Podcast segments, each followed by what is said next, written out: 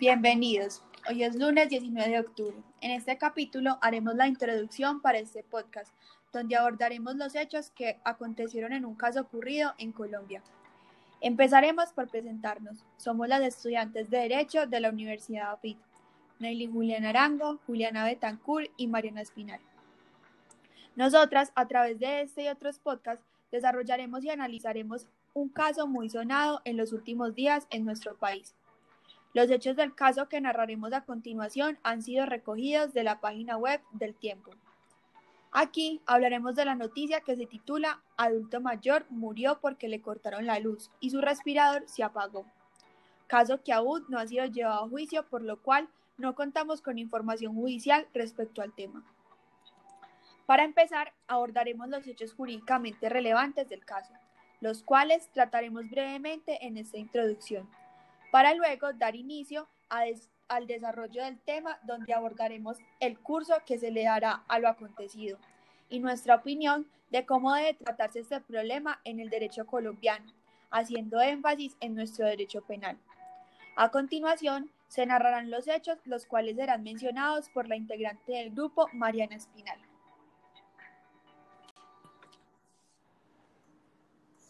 El día 12 de septiembre del presente año se encontraba el señor José Miguel Dau en compañía de su familia en su vivienda ubicada en Santa Marta.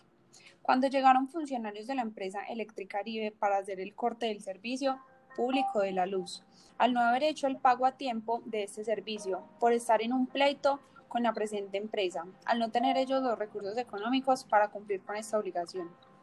Además, que los costos que les habían cobrado estaban por encima del precio justo debido. La familia les informa a los funcionarios de la situación médica en la que se encontraba el señor, y aún así, estos procedieron a hacer el corte del servicio. Aquí podemos encontrar dos partes en el caso. Por un lado, los funcionarios de la empresa Electricaribe y por otro, la víctima, el señor José Miguel Dau y su familia. Es claro que el funcionario de Electricaribe tenía conocimiento del estado de salud del señor Dau y por tanto conocimiento de lo que sucedería si se procedía con el corte de la luz, poniendo así en peligro varios derechos fundamentales establecidos en la Constitución Política Colombiana como la dignidad humana y el derecho a la vida.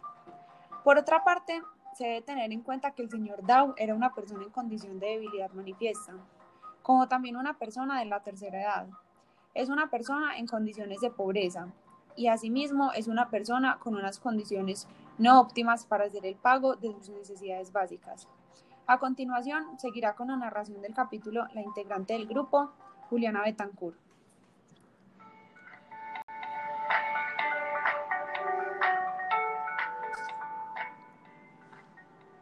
Por tanto, el trabajador de Electricaribe, al tener conocimiento de lo que causaría con el corte de la luz, será responsable por el resultado dado, el cual es la muerte del señor.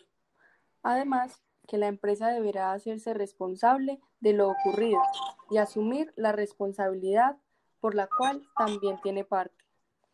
Para hacer una buena interpretación y análisis de los hechos, y de ahí concluir lo que desarrollaremos en el próximo capítulo, acudiremos a la doctrina al igual que a las leyes colombianas como el Código Penal y la Constitución Política, haciendo mención de cada uno de los artículos que serán claves para que las autoridades competentes lleven a cabo este caso. Antes de hacer mención de los artículos, abordaremos el desarrollo del caso a partir de lo que se llama en el derecho penal como un delito de comisión por omisión por parte de funcionario de Electricaribe. Pues el señor José Miguel Dau era una persona que dependía de la energía eléctrica para mantenerse con vida y el funcionario tenía el conocimiento de esto, por lo cual, al hacer caso omiso a lo que le decían la familia del señor, al funcionario, y sobre las consecuencias que causaría si se cortara la energía y al no comunicarse inmediatamente con la compañía de servicios, este puso en riesgo los derechos fundamentales del señor José Miguel Dau, al igual que cometió un delito, al ser el directo generador de peligro para su vida y no evitar, pudiendo hacerlo, ese resultado.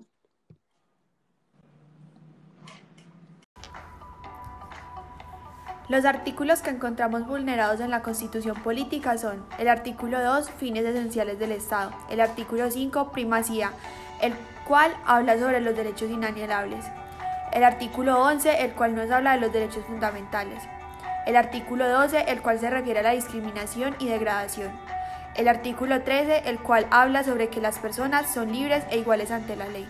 Y por último, se hará mención a los artículos del Código Penal, que son importantes para desarrollar el caso, y estos son el artículo 2, normas y postulados sobre los derechos humanos, el artículo 9, conducta punible, el artículo 22, el dolo, el artículo 23, la culpa, el artículo 25, la acción y omisión, y el artículo 113, 103, homicidio, y el artículo 111, lesión.